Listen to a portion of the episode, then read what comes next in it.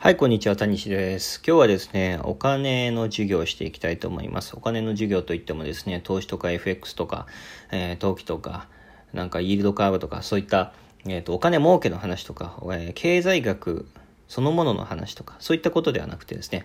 お金そのもの、お金の根本、お金の概念についてお話ししていきたいと思います。まず皆さん、お金とは何でしょうかね？なんかすごく便利な万能なツールでしょうか。いろんなものが買えますしね、いろんなものを売った時に手に入る物体でもあります。でもふと気づく、ふと気づくと思うんですけれども、お金ってそもそも何だっけって考える人って少ないと思うんですよね。まあそれもそうですよね。便利だし別に考えなくても手に入るし、まあ、手に入ってね、いろんなものと、あのー、交換できるから嬉しいと思うんですよね。だからそこまでこう深く考えなくても、なんか生きていけるからみんな考えないみたいな感じだと思います。基本的にそれで OK だと思いますし、僕自身もですね、あの、まあ、十数年前まで全然お金そのものについて考えたことすらなかったので、基本的な考え方っていうのはみんな、あの、そこまで深くないと思うんですよね。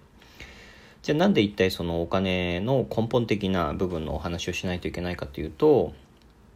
お話をしないといけないかっていうとていうか、あの、根本的部分を知らないといけないかっていうと、お金っていうのはゴールじゃないってことですね。要はその、お金がたくさんあったら幸せだっていう考えのもと、貯財する人いらっしゃるんですけれども、あれっていうのはね、全く間違ってますね。お金っていうのは、えっと、まあ、もう結論言っちゃうんですけれども、中間地点、あの、交換権なんですね。交換権。つまり、何かを交換するために、最も都合がいい、えー、なんだろうな、あの、交換品みたいな感じです。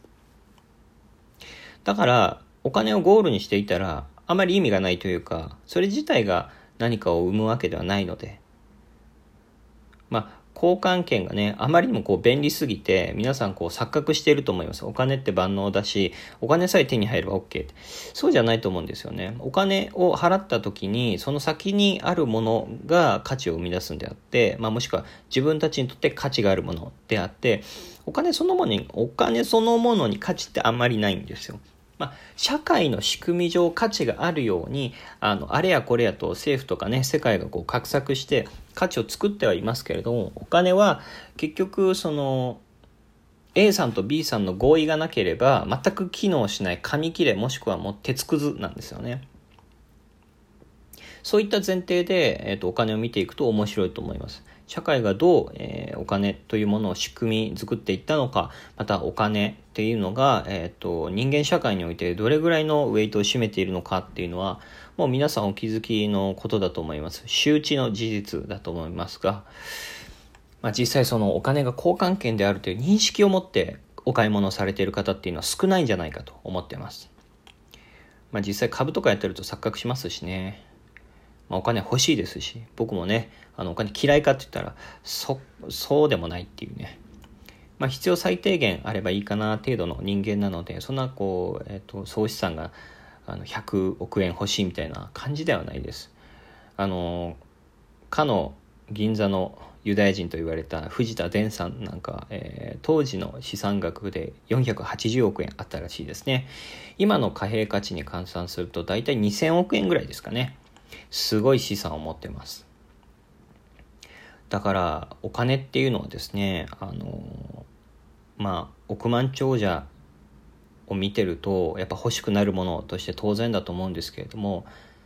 ちょっと冷静になって考えていただければわかるかと思うんですがお金があって幸せだっていう人が一体何人いるかなんですよ。これ結構いろんな研究があってお金持ちまあ、総資産、まあ、純資産でいいかな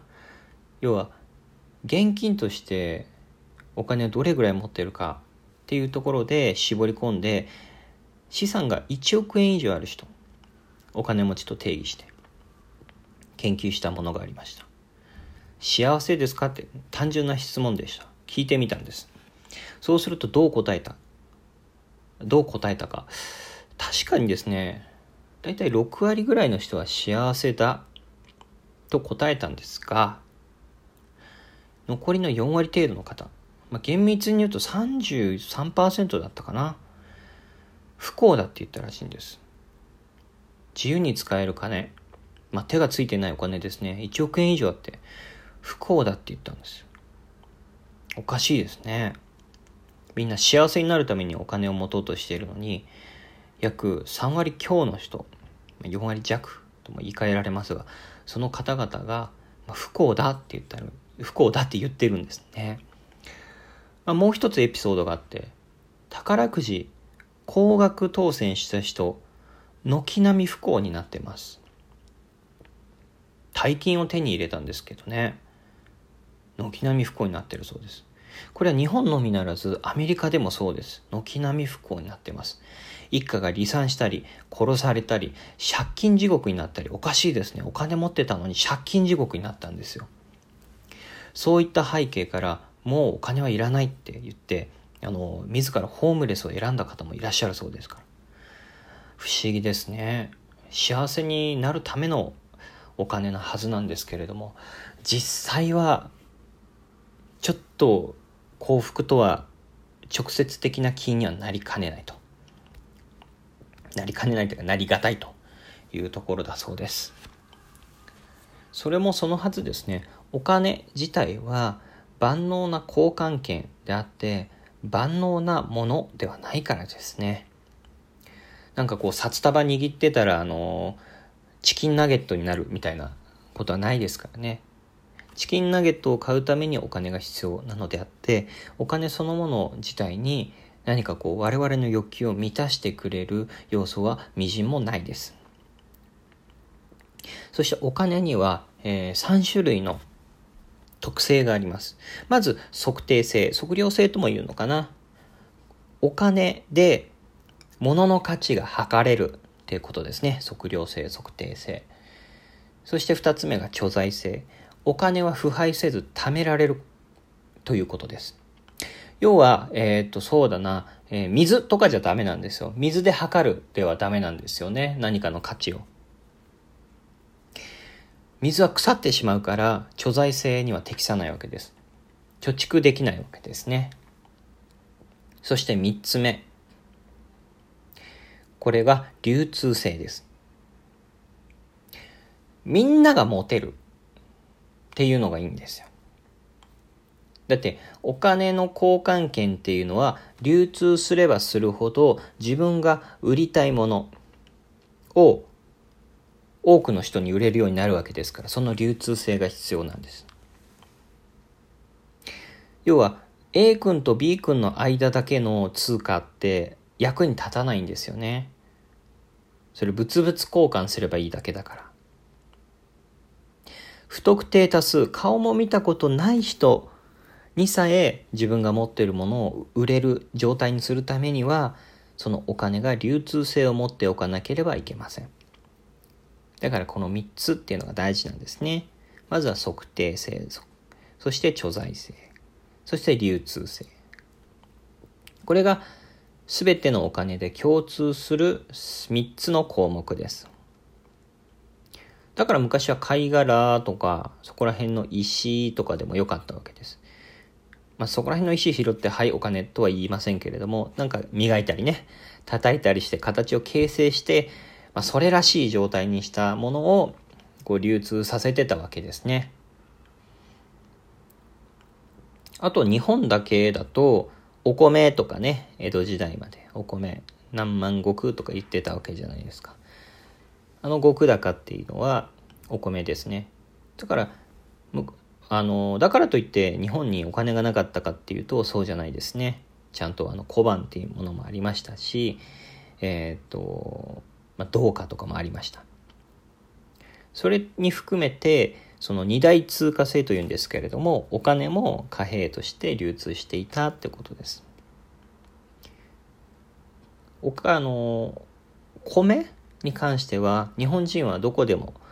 あの、田んぼがありますし、誰でも持っているもの。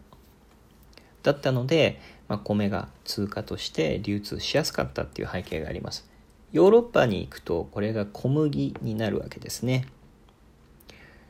こうしたものはその土地土地の特性におけるお金のあり方っていうところにつながってきます。そしてお金についてなんですけれども最後に、えー、お金というのは交換権つまり中間地点に位置するのであのぜひですねお金にとらわれずその先の何が欲しいかっていうところを考えて、まあ、資産運用とか資産価値の測定などしていただければ嬉しいですね。お金に振り回されるっていうのはちょっとなかなか悲しい人生が待っているというのは先ほどの研究結果でもお伝えしましたがこの先でですねお金で振り回されないようにするっていうことが逆算して幸福になる手段かもしれませんまた、まあ、別の機会にお話ししようとは思うんですけれども幸福になるためには今享受している当たり前な恩恵に感謝するっていうのが最も幸福なことだそうです。だから年収が200万だとしても幸せな人がいるっていうのはそうした背景がありますね。では、えー、お金の講義はここまでとさせていただきます。ではまた。